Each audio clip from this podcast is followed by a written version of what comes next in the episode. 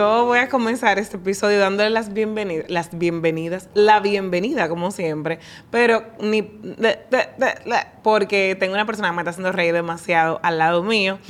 Eh, me di cuenta en el episodio pasado que grabé que ustedes, aunque no estén viendo el video en Patreon, saben quién es la invitada porque lo ven en el título, entonces todo el mundo sabe. Yo pensaba que, era como que tú estabas generando mucha intriga.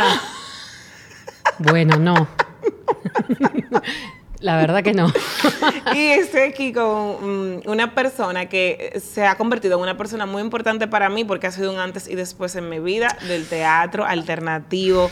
Pero cuando yo recomiendo teatro alternativo, que me han preguntado, mira, te he visto en teatro, ¿cómo es eso? Yo siempre digo, mira, eh, lo maravilloso no es solo el teatro alternativo y el teatro en sí, darse ese chance, lo maravilloso es la persona que está detrás de teatro alternativo. Como que me siento sumamente así de que gracias papá Dios por poder eh, tener la oportunidad de estar contigo ahí de la mano, haciendo algo que me hace muy feliz y que está siendo muy terapéutico para mí y tenerte aquí también. Bienvenida Lorena. Gracias, Patricia. Por fin estoy aquí. Lorena, ¿podrías por favor presentarte tú misma? Bueno, claro, como no, si no te gusta trabajar, yo sí lo puedo hacer. claro. Eh, yo soy Lorena Oliva, teatrista, docente, actriz, eh, actriz directora, dramaturga. Como que dicen tus... Madre. Sí, tus hijos que te dicen, mami, todo actuado, todo, todo grande. Todo grande, lo mío es todo grande. Sí, sí, sí, sí. sí. ¿Cómo llega Lorena? Sí, se han dado cuenta por su acento, parece que es de Bani o Asua, igual que yo, mm. pero no, ella es verdaderamente, ya viene un regalo de Argentina para República Dominicana. ¿Cómo y por qué y para qué llega esta Argentina de un país mucho más grande a esta islita? Bueno, eh, yo soy una exiliada eh, pero en, la época que yo exilié, no era una exiliada política. No, no, me hubiese encantado, pero no. más interesante. Sí, más profundo. Hay que construir ese personaje. Lo mío fue más banal. Lo mío fue un exilio económico, un mm. exilio de una crisis, eh, no solamente en mi economía y en la economía que me eh, que, estaba alrededor mío, sino del país completo. Yo llego aquí en el año 2002 con la crisis del corralito, con los siete presidentes en una semana, con un presidente huyendo en helicóptero, con marchas, manifestaciones. Em, con mucha violencia en las calles, con una Argentina que realmente eh, me invitó a irme por un tiempo por todas las condiciones, ¿no? En, las que, en las que yo estaba y en las que estaba mi familia en ese momento. Y mi familia, estoy hablando de mi nueva familia, porque estaba con un bebé recién nacido, una pareja que no tenía ni siquiera un año, dominicano. Eh, entonces su mamá vino de visita, nos ve, nos ve, nos ve bien. Claro. Pero ve el entorno, ve cómo estaba el país, ve cómo que todo estaba cerrado, artistas los dos actriz, músico, entonces ella dijo, pero ¿por qué no vienen un tiempo a República Dominicana? Eh, hasta que esto se calme, hasta que esto se estabilice, hasta que las cosas vuelvan a, inclusive teatros independientes cerrados, lugares donde se tocaba cerrados. Eh, era un, panorama muy, muy triste, sobre todo para alguien que estaba llegando al mundo, como era mi hijo Joaquín. Y, me hablaron de una isla, de una isla maravillosa que yo no conocía, en donde la gente era muy, muy cariñosa, muy amable y donde quizás yo pudiera tener alguna oportunidad. Mira, mira todo lo que vino ahí. ¿Hace cuánto de eso? 21. 21 años, la edad que tiene mi hijo, él llegó con 5 meses, o sea que yo llegué con una maleta, un pasaje que nos presta, que nos dieron, unos dólares ahí prestados también, poquísimos, creo que ni 100 llegábamos, y, mm, un montón de, preguntas, porque yo no conocía la isla, no conocía la cultura, nunca había estado acá. Me recibió una familia que para mí, bueno, empezó a ser mi familia, pero yo no los conocía completamente. Eh, tampoco me conocía en el rol de mamá, era muy chiquito Joaquín. Em, todo era nuevo. Todo era nuevo. Desconocido porque, y daba miedo. Sí. Sí, ¿Cómo, te realmente- con- ¿Cómo conoces a Germán entonces, a tu esposo, si nunca habías venido? Bueno, porque él, él vivió en Argentina, él estaba viviendo allá, estaba grabando un disco, estaba haciendo música, entonces teníamos amigos en común, gente de teatro, gente de, de- que O compartíamos, que ¿no? se, se amigos en, en, ese común. ecosistema artístico, Sí, súper jovencito. nos conocimos en, en, en- en un ambiente muy prolífero para crear y para, y para enamorarse, porque bueno, eh, él estaba presentando sus canciones que son hermosas, muy bonitas. A mí me enamoró, yo escuché primero una canción de Germán en casa de un amigo de Diego, él me puso el vaivén, una canción preciosa, y yo dije, ¿qué, qué es esto? ¿Qué es esta manera de componer? ¿Qué es esta sensibilidad? ¿Qué es esta voz? Me encantaba. Y cada vez que iba a la casa de Diego me ponía en el vaivén hasta que llegó el creador del vaivén. Y va y, Y me la viene. cantó ahí y me dijo, tú no te vas. Fue lo primero que me dijo. El día que nos conocimos, me- yo me iba, me iba a un ensayo. Yo siempre me voy a un ensayo. yo, siempre- yo soy la mujer que se va a un ensayo. Eh, me dijo, no, tú no te vas. Digo, bueno, ok, no me voy. Y ahí empezó un poco todo. Wow, el amor y ahí, bueno, vienes hacia acá y cuando te armas, dices, voy a hacer teatro en República Dominicana. Fue pronto, fue pronto porque llegó a una familia muy artista también. Eh, la hermana de Germán es María Isabel Bosch, eh, tremenda teatrista, tremenda actriz. Y mm, Qué a los- coincidencia, porque como te habrás dado cuenta, no tenemos, no, no, no ha sido tan desarrollado eso, como que de, de 10, 20, 60 No, familias no, dominicanas, encontrarte una donde haya un teatrista no es lo más común. No, entonces su familia, bueno, su, su mamá pintora, su padrastro escritor, Wow, León David, eh, María Ibar, su mamá, y María Isabel, que vive en Argentina, viene acá a montar una obra y me escoge como actriz de esa obra. Entonces comienzo a trabajar de manera ya más formal, a ensayar muchísimas horas al día. Estrenamos en el Teatro Nacional una versión de La Fierecilla Domada de, de- de William Shakespeare, en donde tanto el actor dominicano, que es Luisa Mauri de los Santos, y yo interpretamos siete personajes cada uno. Wow. Un teatro muy físico, el escenario completamente vacío, un teatro sumamente mm, donde toda, todo el peso se, recaía en el actor, en la fuerza actoral. Siete personajes. Y ahí comienza como para mí un sueño. Ese sueño todavía no me desperté. Porque me acuerdo que me despertaban. Claro, yo no tenía idea de lo que era actuar ni en la Sala Ravelo ni en el Teatro Nacional, porque para mí era un teatro que habían conseguido para nosotros estrenar. No sabía lo que estaba pasando. Pero me decía, te vino a ver fulanito, mira lo que escribió. Y yo veía una página así sobre críticas de que esta mujer que llegó de Argentina, que se mueve como pez en el agua, y críticas y críticas, y comentarios, comentarios, comentarios, que dije, pero ¿y qué está? Eso no había, no había, o sea, yo tenía meses viviendo aquí, seis meses. Wow, yo me acuerdo wow. que en las notas decía, tiene seis meses eh, residiendo en República Dominicana, una actriz argentina que llegó para quedarse, decían todos. Bueno, está bien. sí, sí. Entonces ahí comenzó como ese, mm, ese sueño, ¿no? Empecé a trabajar inmediatamente, después empecé a dar clases eh, y, y después a montar ya mis propios espectáculos, a decidir vivir de esto, quedarme. ¿Qué, qué tan duro es para una familia de artistas vivir del arte? Algo que yo veo mucho, incluso en mi trabajo, mi trabajo de día de marca personal, eh, ese miedo. eh, eh, aquí, sobre todo, yo creo, no sé, me encantaría oír tu, tu opinión. eh, es como, como yo le digo a mis padres, o como yo ya vieja ahora rescato ese sueño, porque de algo tan bonito, que puede de- verse bonito desde fuera, claro, porque uno no, no está haciendo el trabajo eh, se va a vivir o voy a vivir de eso. Eh, es, Es- un acto de valentía vivir del arte.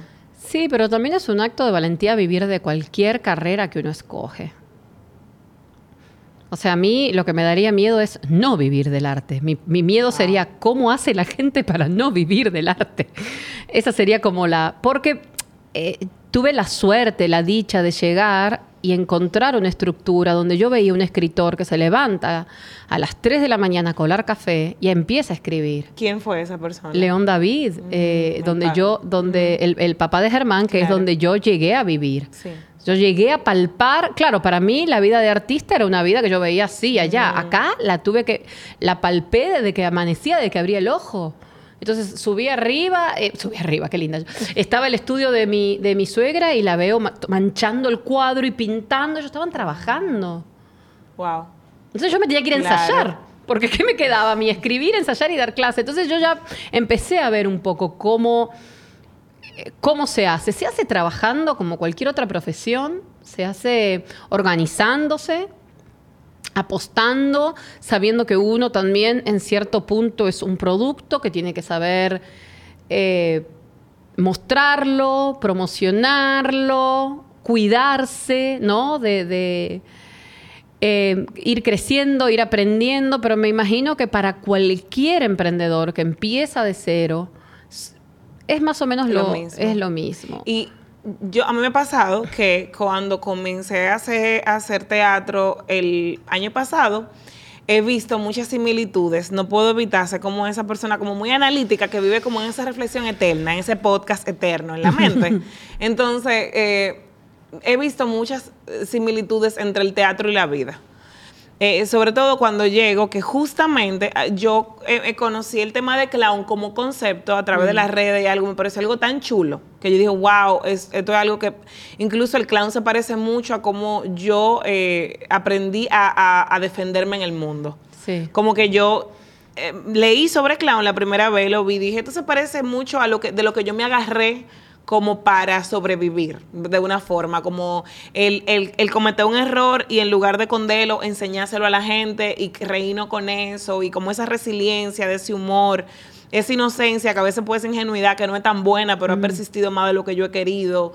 Y me sentía muy identificada y dije, bueno, en algún momento quisiera conocer más esta, esta herramienta, porque incluso me gustaría en el futuro eh, contagiarle algo a mi trabajo, claro. a la gente, porque vivo con gente que vive en el mundo adulto como nosotros, pero fuertemente. O sea, me llegan esos ejecutivos grandes, ese CEO, esa mujer que plan estratégico, plan de negocio, enfoque en resultado y todo lo otro es paja, disparate.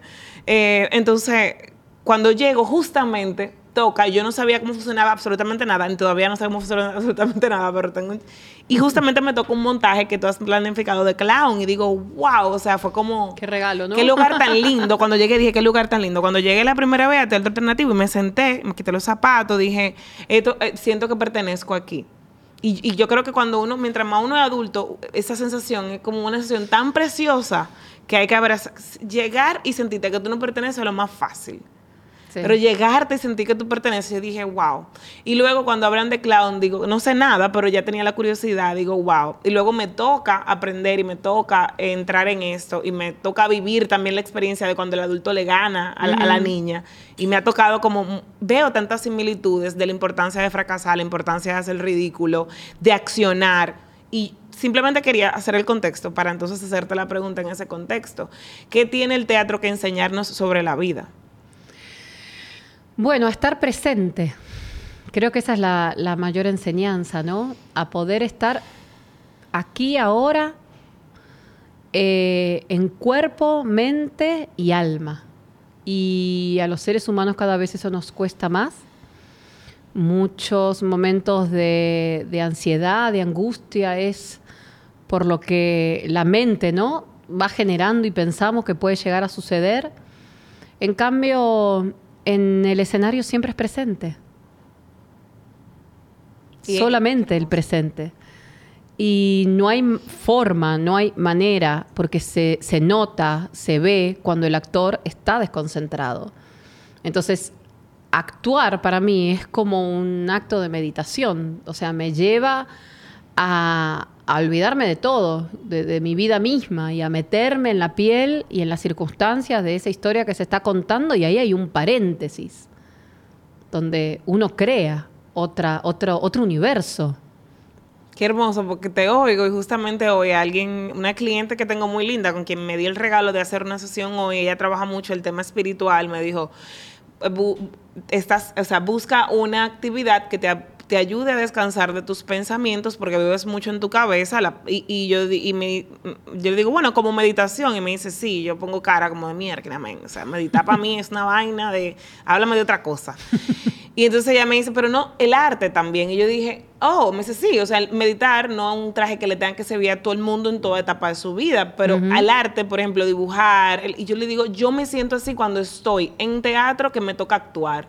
Me siento que es... Eh, estoy con- y, eso, y es lo que tú dices, completamente presente sin el caca, el súper, lo que pedí, el cliente como mejor. Entonces, ¿será que yo lo lograré en la vida o soy un disparate? Y Claro. Ese eh, eh, Es cerebro de gran mono. parte de nuestro entrenamiento, el entrenamiento de los actores, es poder soltar todo lo que está fuera de lo que nos toca hacer en la obra y luego recogerlo a la salida. Tú has visto. Porque también quedarse en la obra no es sano. O sea, hay que. Ya vemos en Hollywood cómo termina alguna gente. Entonces, vamos a ubicarnos. Este es mi Wow. trabajo. Mi trabajo es contar una historia y ponerme en la piel de ese personaje. Pero para eso uno se entrena la vida entera. Wow. Y ahí hablando de entrenarte la vida entera, ¿cuál ha sido una experiencia como actriz que um, tú hayas sentido que fue muy difícil o te hizo entrar en crisis, o sea, crisis, o fue un fracaso, un momento que tú puedas decir, esto fue terrible? Eh, a ver, un momento terrible. Bueno, yo casi dejo esto cuando Lucía era chiquita. Yo estaba de gira con la Odisea, Germán hacia la parte técnica, Joaquín tenía seis años, iba para todos lados con nosotros, es un niño que se ha dormido en la primera fila de, de los teatros y todo, pero esto era una gira por el interior y estábamos, creo que en una iglesia en Moca, una iglesia larga, una cosa... No, en La Vega, en La Vega, en La Vega. Y yo contrato una muchacha, una, una señora, una, ni- una joven, eh, como nana los fines de semana para, que, para llevarnos a Lucía. No, no, no me atrevía a estar actuando y dejarla en la casa. Lucía tenía algunos meses. Y eh, teníamos un señor que llevaba toda la escenografía, a nosotros, la nana, el cochecito, el niño, el técnico, el sonido, todo. Parece, faltaba el bizcocho y la abuela nada más. Ahí estábamos todos. Entonces, bueno, nada, empieza la obra, yo estoy haciendo la Odisea, son siete personajes también, voy contando toda la historia. Y en una yo dejé, como había mucho polvo y la iglesia habían levantado mucho, mucho, mucho polvo, eh, le dije a, a la muchacha, por favor, quédate aquí afuera, en la marquesina.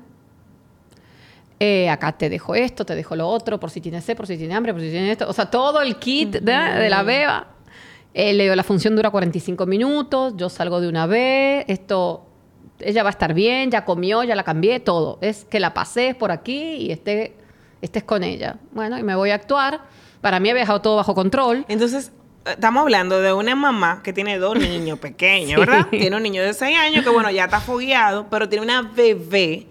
Y esa actriz, el reto es, según lo que tú nos acabas de contar, que tiene que dejar completamente afuera todo, o sea, incluyendo ser mamá, la preocupación de que si la niña, la, la taí, la nana, la cosa, y estar completa y absolutamente desconectada de eso y presente por una hora casi. Sí, pero a la media hora veo que se abre la puerta de la iglesia, la muchacha se asoma sin la niña y se pone en la puerta, así, se apoya y se tira la obra. Y a mí se me fue, las piernas me empezaron a temblar, empecé a transpirar frío, la espalda, taquicardia. Entonces yo empiezo a preguntar, a- a- entonces miro al técnico y digo, y, lo miro a Germán y, y- y Lucía, y miro a Joaquín, yo Joaquín y Lucía. Entonces, como es la Odisea y Ulises pasa por muchos cantos y atraviesa por un montón de vicisitudes para llegar a Itaca, dije, bueno, acá va a pasar por una más. Entonces, claro, yo tenía una faja, una cosa y el micrófono metido adentro que no lo podía apagar. Todo lo que yo hacía, yo hacía ja, y se escuchaba en toda la iglesia, una cosa así. Entonces dije, bueno, y así Ulises llega a la isla de Lucía, pero no la encuentra, porque la dejó segura la última vez y le pregunta, ¿y Lucía? ¿Y Lucía? ¿Y Lucía? Y me voy acercando a la muchacha y la muchacha me viene y me dice, está ahí afuera, se quedó con el chofer. Y yo bajito así, agarrando el micrófono, digo, vaya, quédese con la niña, que yo ya, ya vamos a hablar. Mira, la rellené, yo vestida de griega, con unos coturnos, con una vaina en la cabeza. Tú me tenías que ver a mí rellenando a esa muchacha. Usted me va a matar. Usted me va a matar. Y dije, bueno, pero ¿será que esto no, no lo puedo seguir con? No, esto no, no, esto no, no, no puedo, no puedo con esto. Ah, Bueno, después me fui organizando un poco mejor y empecé a conocer gente más de confianza y dejar a la niña y traerla y llevarla. Pero también, por ejemplo, cada vez que íbamos de gira, nosotros trabajamos mucho en el interior y yendo a Constanza hay una parte del recorrido que tú te quedas sin señal. Y yo dejando dos niños con unas... o sea, claro, al no tener... Claro. Lo duro haber sido no tener familia, de mi mamá, mi hermana. mi- Claro, estar en otra patria. eh, y que siempre quise como, yo resuelvo, yo, yo, yo puedo, yo puedo con todo, yo puedo con todo. Y bueno, sí, hubo un momento en que, en que la pensé realmente, ¿no? Como diciendo, "Oye, esto no, no va a prosperar, esto no- yo- mi, mi sistema nervioso no, no aguanta esto. Un gran éxito. Además del que tú, bueno, contaste cuando llegaste, pero un gran éxito que tú hayas dicho, wow, eh, yo no pudiese no hacer esto nunca. Yo creo que todavía no, no me llegó. no sé, me han pasado muchas cosas lindas, pero yo siempre estoy como mm, eh, en esa sensación, y creo que, bueno, a, a- a muchos le debe pasar, a muchos artistas le debe pasar, de que su obra así, que tú digas, con esta obra quiero, es la que más me gusta, la que todavía no la hice, porque uno vive como persiguiendo, ¿no? Como requisios, así como, como momentitos de belleza, y parece que la obtuvo y no. Entonces, quizá hay que verlo como a la a la distancia, si, si tú me dices, bueno, a largo plazo así, algo que me haya hecho muy feliz es haberme sostenido en teatro alternativo por casi 20 años y que siga siendo un Sí. espacio Ah, tal cual Mejor. como yo quiero que sea. O sea, el no, mejor, el mejor. O sea, no, haber transado nunca con millones de tentaciones que me, que me llegaban y que Sí, iba muchas a perder veces tal vez cosas como de, si lo hago así gano más dinero, si lo hago así Totalmente. me pego y, y- más. Y, siempre, ¿no? El viene el asesor, ¿no? No pensaste en mudarte a un lugar más. Mm. Sí, Ay, pero cambiaría muchísimo la, la, esa vibra las- que hay. la esencia de un montón de cosas. Eh, yo creo que es como a gusto y semejanza, ¿no? Yo me siento que, Mm. que en teatro alternativo sucede todo lo mágico que puede suceder y que tiene que suceder. Entonces, vi- hablando de cosas mágicas, como que yo eh, le cuento a mi terapeuta, le cuento a mi esposo, mi lo que ha significado para mí eh, y, y, y cómo no me quisiera ver sin ello de- eh, en lo adelante, muy a título personal. Y luego estaba en, en- cuando comenzó este nuevo teatro escuchando y escuché una, una historia muy linda de una de las de una participante que hablaba de un evento traumático en su vida y cómo el teatro eh, estaba haciendo una de las cosas terapéuticas que ella estaba haciendo. ¿Cuál eh, esa relación entre el teatro y, y nosotros como seres humanos sanar o expandirnos o cuál es? ¿Cómo tú la has visto incluso en una persona que entró súper tal vez eh, en el mundo, porque yo les digo así, no sé, tal vez me quedé con lo del clown, Sí, pero sí. cuando entramos Sí, en, otra cosa. Sí, yo creo que el teatro es transformador.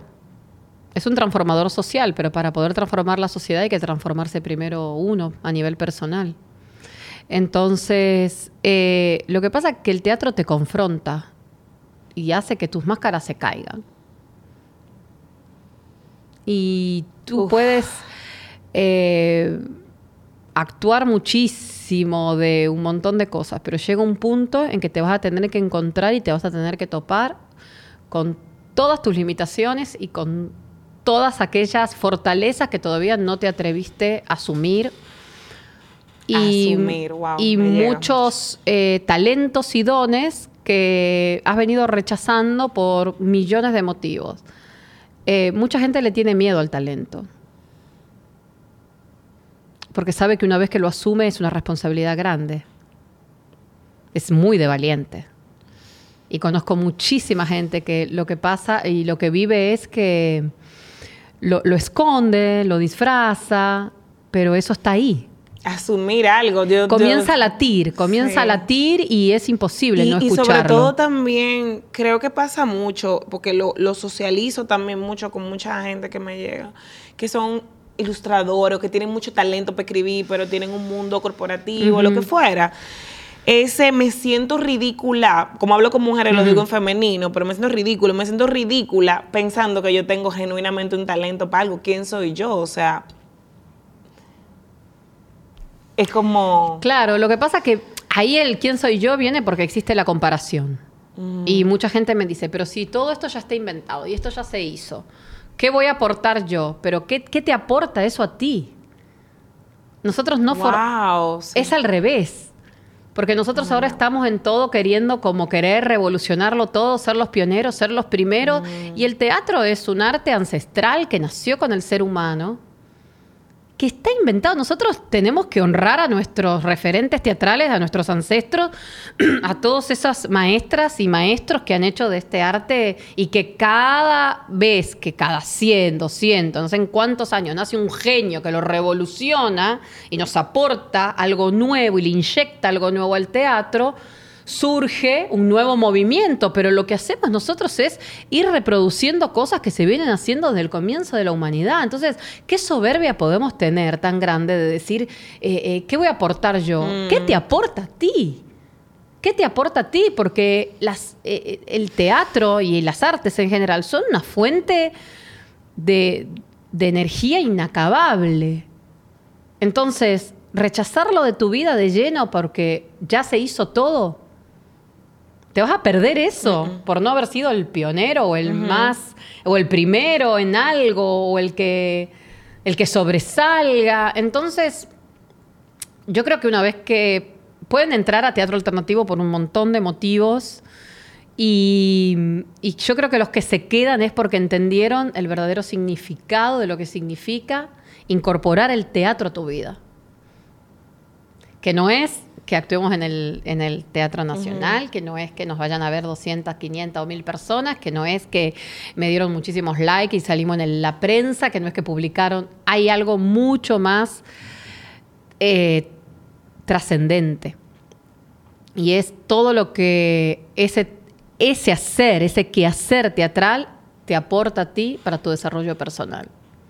Todo lo demás puede llegar a ser hasta un gancho publicitario uh -huh. para uno decir, bueno, mientras tú te mantengas con tu ego ahí, mira, está saliendo en la prensa. Uh -huh. Pero eso pasa, eso pasa. Me siento muy identificada con, con, con, qué me aporta a mí la razón por la que yo no quisiera nunca verme sin, porque luego de que tú encuentras por fin tu meditación, claro. yo le decía a una amiga a la cual invité y también... Eh, eh, ella, ella vuelve y se inscribe ahora, se muda y todo, y vuelve y se inscribe porque vuelve y me dice, casi me rechaza otra vez la oportunidad de, de hacer algo por mí, porque esto es lo que yo hago para mí. Y, y, ahí estábamos la dos y la dos nos encanta hacer nuestro podcast después de, de la, cada clase, porque no, no, vamos así como... No es algo que tú haces a la ligera, yo creo que no es un espacio en el que por más ocupado, cansado que tú estés, tú entras y sales a la ligera, no. Tú siempre entras de una forma y sales transformado de algo. Tú sales, yo, me, yo llego diferente a mi casa y no llego con el mismo telele del día a día y ahí vi la comparación incluso con la meditación y con lo que la, el arte energiza, lo que me da a mí, yo no, yo, yo no tengo cómo rechazarlo como de ahora en adelante. Uh -huh. ¿Y en qué otra cosa se utiliza el teatro? Cuando hablamos de teatro pensamos bien, la puesta en escena, el te la, pero yo he visto y quiero conocer más eh, eh, cómo eh, la parte social, el transformador social. Yo he visto obras que tú llevas hablando de equidad de género, de matrimonio infantil, salud mental. Cuéntanos un poquito de eso. Bueno, nosotros eh, tenemos una asociación cultural que se llama Actúa RD, que fue creada hace unos años y este año se ha activado más desde el año pasado que estamos trabajando fuertemente, llevando proyectos eh, de, de, poder tener como unas campañas de sensibilización, mm. de prevención y de denuncia en lo posible, de temas fuertes de temas, muchos que son temas tabúes, difíciles de, de, digerir, de entender, para los que no vivimos en esas comunidades, para los que somos Eso me encantaría. Eh, ajenos. Si, si, puedes hacer alguna anécdota uh -huh. o ejemplo, porque aquí hablo mucho y bueno, este episodio va a salir cuando ya salió el, el, episodio, el episodio del 8M y hablábamos en un episodio pasado entonces de cómo estamos en una burbuja muchas veces en República Dominicana, clase media, Santo Domingo, Santiago, bueno, hay una burbuja uh -huh. y eh, estamos que entendemos que no falta nada y que no y que todo bien, porque no estamos en las comunidades, en los espacios vulnerables donde las realidades están pasando y pasan frente a nuestras narices también, pero donde se manifiestan de la forma más cruda. Entonces, sí. cuéntanos un poquito. Sí, nosotros comenzamos a trabajar hace un tiempo con el matrimonio infantil forzado. Y uno cuando piensa en matrimonio infantil piensa en estas niñas de Afganistán con su, con su vestidito, su ramo y el señor alto al lado. Y lo vemos tan ajeno, tan lejano, Y simplemente a 20 minutos, media hora de aquí, hay casos eh, altísimos, hay índices muy altos de niñas que abandonan la escuela, quedan embarazadas por tener uniones tempranas con personas mayores, ya cinco años mayor que ella, eh, ya se considera un, un delito. Pero eso lo, lo entendemos nosotras. Eh, luego de mucho que se ha trabajado, mucho trabajo en el Congreso, mucha marcha, eh, lo primero que hace el presidente Binader en el año 2021 es crear una ley en donde se prohíbe que las menores se casen. Pero eso todavía no acaba de eh, limpiar, digamos, todo lo que se necesita, porque las uniones libres son las que más prosperan. Son las que más. Entonces, nosotros trabajamos en comunidades donde eso está completamente normalizado. Inclusive cuando hablamos de los tipos de violencia por lo que son víctimas, niñas, mujeres y adolescentes, eh, que nosotras lo vemos ya como, bueno, es, se sabe que la violencia física, pero está la violencia social, está la violencia patrimonial, está la violencia económica, está la violencia sicaria, en donde ya se meten con tus hijos directamente para... Y cuando damos ejemplos, ellos me están diciendo, no, pero esto es todos los días aquí. ¿Cómo va a ser que ahora... ahora eso es violencia? Entonces, de eso vamos a, vamos a hacer una obra de teatro. Vamos, vamos a ponerle nombre. Y vamos qué a cambiar. pasa cuando yo, en lugar de escuchar a una argentina o a una muchacha que no es de la comunidad hablar de un problema, tal vez yo digo, ah, está exagerando, o ahora vienen. Es diferente cuando yo veo una obra. Es, sí, tiene un impacto muy fuerte porque la gente se identifica mucho más. Más si las que actúan son niñas y mujeres de la misma comunidad. Por ejemplo, ahora estamos trabajando con 20 niñas. Tenemos dos grupos de 10 en comunidades en San Cristóbal, que se llama una Los Botaos y otra Concentración en Madre Vieja. Son dos comunidades que han sido seleccionadas no porque eran las comunidades donde proliferaba más el arte y la sensibilidad. Mm. Cuando yo pregunto, bueno, ¿por qué estamos aquí? La líder comunitaria solamente se rió y dice, bueno, ¿quieres saber? y cuando me tira los índices y los casos de violencia con los que estas niñas conviven, eh, es muy fuerte, es muy fuerte. Inclusive el taller ha sido muchas veces interrumpido porque toditas tuvieron que ir a un funeral, porque hubo una, un, feminicidio eh, de, tal y cual, y eso es como un poco, eh, no salen los medios, eso queda muy interno. No, no, no está visibilizado. Entonces ellas están actuando la obra y la van a presentar en sus colegios para toda la comunidad. Wow. Eh, eso va a suceder este viernes y este, este jueves y viernes.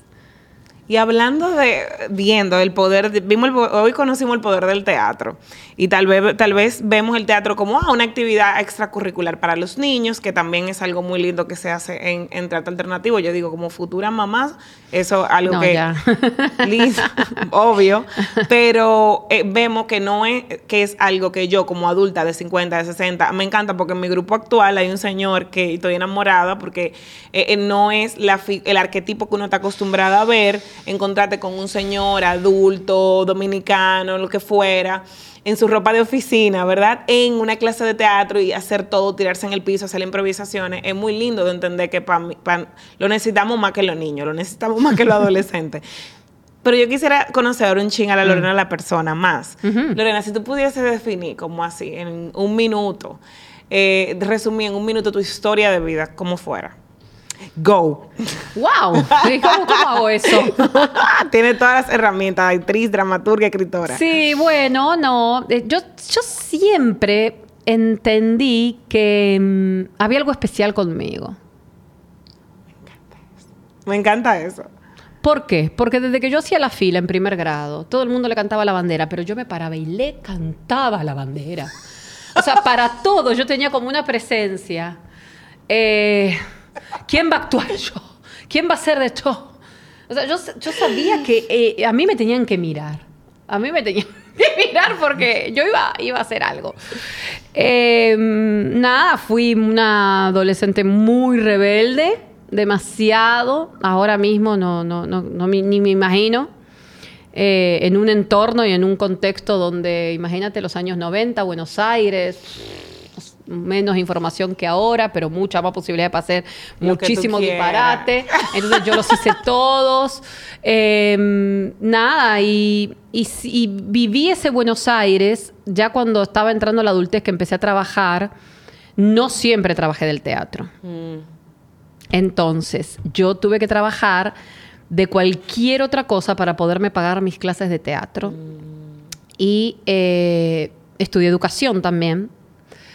Entonces, trabajaba y estudiaba. Pero yo siempre, siempre, siempre, siempre supe que aunque la rutina, la cotidianidad, la crisis, eh, los horarios, los viajes, porque yo vivía a hora y media de mi casa al trabajo, el tren, el subte, el colectivo, la los paros, eh, todo, todo, todo, todo la complejidad, nada me fue fácil nunca. O sea, yo no sé lo que es que llegar y decir, ay, voy a pagar teatro. Todo era muy costa arriba, muy, muy, muy trabajado. Pero yo siempre eh, supe que yo tenía que cuidar a mi actriz.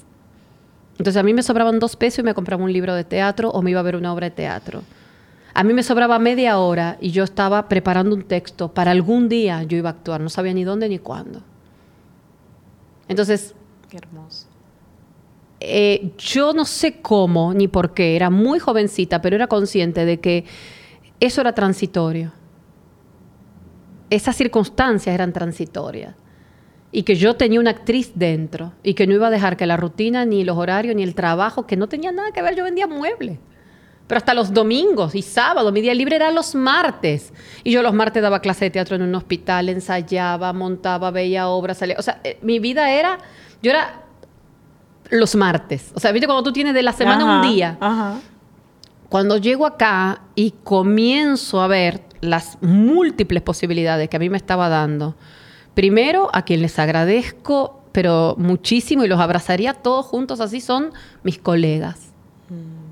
Porque que hay Actores. actores, directores, gente que desde que me conoció no ha hecho más que ayudarme. Wow. Y eso realmente yo no lo he visto en otro extranjero. No lo he visto. No sé qué les transmití en ese momento, qué fue lo que vieron, que dijeron tú te quedas y vamos, vamos a ponértela fácil, a ver ¿qué- qué- cómo te ayudamos. Pero una cosa de eh, el mismo Claudio de Escuela Nueva se iba de un colegio, ¿a quién recomiendo? A Lorena, que venga. Yo en ese momento necesitaba trabajar en ese colegio más que cualquier otra Wow. cosa, porque ahí fueron mis hijos, ahí se formaron, o sea, eh, me dio estructura. Y cada vez que él tenía una vacante, él pensaba en mí. Y así, muchísimas cosas que realmente ahora me emocionan. O sea, yo hicieron que me sienta parte. Yo nunca me sentí extranjera. Cuando llegaban los festivales de teatro y escogían una obra mía en un festival internacional y le ponían Argentina Dominicana. Ah, Yo decía, pero. Y, y- y me llamaban y me decían, Lorena, pero usted no presentó obra este año. No, porque yo. No, no, no, venga.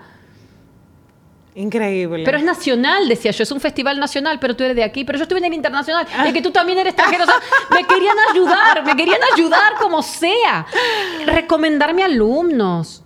O sea, mira, yo llamo de parte de María Castillo porque me recomendó para mi hijo y yo me quedo como, wow. O sea, eh, admiro muchísimo a esas, a esas grandes artistas, a esos grandes artistas. Y ellos podrían ignorarme, ellos pueden vivir ignorándome y son felices igual, ¿entiendes? Entonces realmente eh, se han dado una serie de, de situaciones que yo las llamaría alquímicas, que si yo lo quiero explicar con la lógica, no las puedo explicar. Porque eso es la alquimia, elementos que se combinan con otros y generan la magia.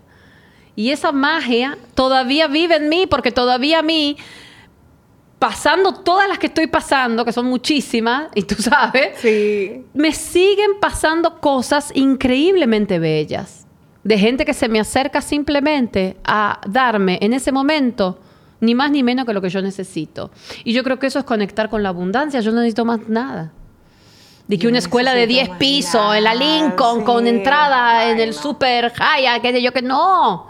No, señores, yo lo yo lo tengo todo. Y otra cosa de quién es Lorena es una chica, todavía yo me considero una chica medio almodóvar, en que nunca se aburre porque no tengo dos días iguales. Mis- o sea, hoy, amé este día, desde la mañana hasta todavía lo que me falta por vivir. Y mañana va a ser otro día maravilloso y cada día lo agradezco y todavía me pellizco. Porque cuando veo todo lo que sucede en teatro alternativo, cuando sucede las posibilidades de yo actuar y contarle una historia a la gente y que la gente esté ahí escuchándome, yo todavía me acuerdo de esa muchacha en la, en la mueblería leyendo Stanislavski escondida y viendo si me dejaban salir una hora menos, una hora más temprano para llegar a ver una obra y que los cuartos me, me- alcancen para un libro. Todo esto me parece que sigue siendo mágico. Ah. Ay, escuchaste demasiado. Ok. Crisis, Lorena, crisis. Una crisis que, que, que te haya estado a punto de ganar en alguna etapa de tu vida y que tal vez el teatro te salvó, te sacó, o tu oficio, tú sientes que te sacó, te rescató de alguna forma. Sí, eh, claro. Eh, bueno, la pandemia pa- para todos, ¿no? Para todos los artistas, los que trabajamos con público, era el... Yo siempre decía, vengo al teatro que es el lugar más seguro del mundo, porque tú nunca escuchas que hubo un asalto adentro de una sala de teatro. En un bar sí, en el cine te pueden sacar la billetera, pero en el teatro como que no. Y yo siempre decía, venga al teatro que es el lugar más seguro del mundo. Y de repente en pandemia se comienza a, a convertir en un lugar donde era, era imposible, estaba prohibido. Entonces nosotros decíamos, bueno, ¿cuánto tiempo esto? ¿Volverá al teatro? Decía yo. Yo por algún momento decía, Ah. pero ¿qué pasa con mi profesión? Y en ese momento, en la pandemia, surge eh, un diagnóstico en mi familia muy fuerte, Mm, de, de mi salud. pareja, de salud. Y ahí como que empieza a tambalear todo. Sí, o sea, Todo. en pandemia. Todo, todo, todo. Es prohibido lo que la- tú en haces. pandemia estábamos en modo sobrevivencia. Entonces, bueno, este diagnóstico ahora mismo va a tener que esperar porque esto no puede ser verdad. Primero porque no puede ser verdad. Entonces, hay, hay que esperar que la pandemia pase algo, si sobrevivimos, para ir a cuanto médico existe en este planeta a decir que esto no es verdad.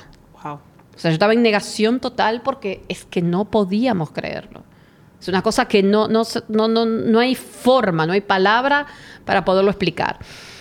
Eh, y bueno, cuando vimos que sí, que es una realidad, claro, yo comienzo a tener eh, muchísima ansiedad, ataques de pánico, pensamiento intrusivo. Eh, toqué fondo, toqué fondo porque realmente eh, Es de la cosa que nadie está nunca preparado para que le pasen. no. Y, y que tú nunca quieres que te pasen. No, y eso pasaba en las películas. Y que está completamente exacto. Es lo fuera- que pasa en las películas Sí. tristes que uno no quiere ver. Las películas que salen con la cosita ganaron los premios, con la, con la Esas rama que tú esa, dices, no, hoy no estoy para esta película Ay, no, que de Cannes. Y tú, ay, no. Entonces nosotros lo estábamos viviendo. Eh, y lo estamos viviendo. Lo estamos viviendo. Entonces, eh, hacerse el loco era como lo más saludable, pero llegó un punto en que un día tuvimos que, yo tuve que, que afrontarlo y ahí sí pedí ayuda. Y ahí yo nunca había sabido lo que era un psicólogo más que leyendo obras de teatro sobre terapias, eh, sobre Tok Tok, que me tocó interpretar a Lili. Yo no tenía idea y ahí eh, entiendo que sí, que sola no, sola no iba a poder. Y bueno, y desde ese momento yo tengo mi red de apoyo, eh, porque mi vida no volvió a ser la misma. Le tenemos tanto miedo. Yo misma le tengo mucho miedo cuando escucho eh, mi vida no volvió a ser la misma. ¿Cómo, ¿Cómo se ve ahora esa vida mientras se va desarrollando? ¿Cómo se está viendo ahora? Bueno, es por un lado es vivir un duelo larguísimo, porque esa persona a la que tú conociste, de la cual te enamoraste y con la cual compartiste tu vida entera, ya no está. Pero está por momentos. Entonces, cuando está por momentos, Wow. son momentos de mucha mm, de mucho agradecimiento y de mucha conexión. Y empezar a valorar, parece un cliché. De verdad, yo ahora me siento como Pablo Coelho, pero de verdad, o sea, tanto que, lo rechazaba, pero eh, empezar a apreciar de verdad esos pequeñísimos momentos en que hay conexión y empezar a valorarlo todo, porque nada está por sentado en esta vida, nada, que hoy vas a cenar tal cosa, que vas a conversar de tal tema, hoy voy a hablar con Feli de esto y mañana de lo otro y vamos a hacer esto y vamos a hacer lo otro. Nada, todo es lo que se puede hacer hoy y, eh, y aprender a valorarlo muchísimo, sabiendo que mañana no va a estar. Entonces, se vive desde un lugar de mucha, mm, de mucha melancolía eh, eterna, así como de mucha tristeza. Pero yo me propuse, eh, bueno, ahora voy a contradecirme porque me, me está entristeciendo, pero yo me propuse que esta enfermedad se podía llevar, se puede llevarlo todo, o sea, pero que no se iba a llevar mi alegría. Porque esa alegría es la que va a sostener a toda la familia, no solamente la pareja.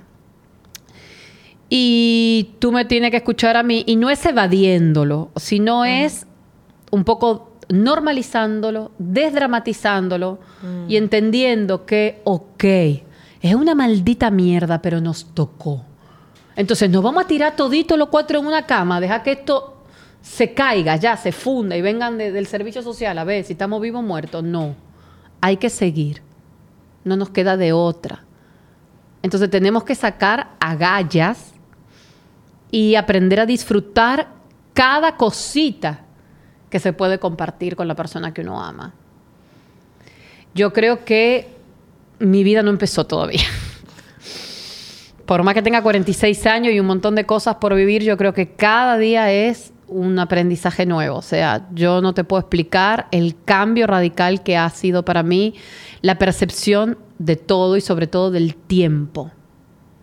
Del tiempo. Eh, ¿Qué tú le dirías a una pareja o familia joven que está sana, que está súper ocupada, súper estresada, quiere cambiar el carro, quiere cambiar la casa, eh, el negocio, no está ganando lo que quiere. O sea, ese... Sí, es que esos consejos, es que hasta que tú no lo vives, mm, es muy difícil pensar. Eh, y todo lo que yo les pueda decir no va a tener, o sea, que cambien su carro y que, y que cambien, y que, y que, porque mm, eh, hay que vivirlo. Hay que estar en el escenario. Hay que vivirlo. Eh, yo ni por casualidad me iba a imaginar estar atravesando por algo así, pero es lo que nos tocó. Entonces, eh, nada, yo lo que aprendí de mi genia Carolina, que es mi terapeuta argentina, la que toda la semana hace tres años religiosamente eh, tengo mi terapia y es mi, mi, mi, yo digo que es mi gran salvadora porque gracias a ella volví a aprender a caminar, volví a conectar con la naturaleza y de ahí a hacer senderismo y volví a entender que la respiración es un, es todo para controlar la ansiedad, para volver al presente, respirar. Eh, y ella siempre me decía, mira, los acontecimientos no tienen emoción Wow. Tú te puedes mudar y para ti puede ser lo más interesante del mundo o una excelente oportunidad y un cambio, como tú lo vivas. Los acontecimientos no tienen emoción. Entonces tuve que también priorizar mi tiempo, dónde, con quién y para quién. Y lamentablemente en este proceso quedado mucha gente afuera, mucha gente en el camino, que no entró en este nuevo en este nuevo ecosistema en el que yo me estoy moviendo, porque eh, simplemente porque vibraban desde el miedo y yo quiero vibrar desde el amor. Wow. Porque con tú vibras desde el amor y de verdad el, el, mismo sentir te va dando la respuesta de cómo tú, qué debes hacer y cuál es la prioridad. No hay que pensarlo mucho. El que piensa pierde. O sea, que, es sentirlo. Que, yo siento nada, tengo ganas de sentarme a hacer esto y esto y esto. Y bueno, eso es lo que toca. Entonces, muchas veces a callar la mente de todas las condiciones y todas las creencias limitantes con las que nos creamos y empezar a sentir. Entonces, si una pareja sana, joven, emprendedora, compañera, que se aman, se empiezan a conectar desde el sentir, Mm. Suceda lo que suceda, lo van a poder afrontar, creo yo. Me encanta. Me encanta, me encanta, encanta. Pero yo, ya tengo que terminar porque me están haciendo señas. Yo no quiero irme. Para mí, este es como una extensión de mi clase de mañana que ya me toca. Mm. Eh, gracias y quiero hacerte como un agradecimiento porque como dominicana, eh, jovencita, nada, que no he hecho nada por el mundo, pero ya soy dominicana y veo eh, a alguien que viene de, de fuera hacerse nuestra y a, impactamos nuestra sociedad. Cuando en una primera o segunda clase yo te oí hablando de, así como por encima de lo que hacías del matrimonio infantil, a mí eh, yo me sentí como, wow, eh, qué, increíble llegar a un espacio donde la calidad de ser humano y de valor es este. Eh, mira por todo lo que estábamos la última media hora escuchando que tú te ha tocado esta crisis y mira como si le dan para atrás el podcast, un poquito antes de eso estábamos hablando de lo que el movimiento de, teatro hace por las comunidades. Entonces, gracias por venir aquí a dar tanto y a darnos tanto y como a sanar, como que creo que viniste a sanarnos y a sanar aquí en esta pequeña isla y espero que todo lo que hay te siga dando, porque como simplemente una respuesta automática para mí a lo que tú has hecho. Eh, todos pueden, les invito de verdad a seguir, visitar, hacer una clase de prueba para niños, adolescentes, adultos, eh, adultos eh, de adultez irremediable, como somos la mayoría en teatro alternativo. Y que gracias por venir. No, gracias a ti. De verdad, tenía muchas ganas de, de hablar contigo.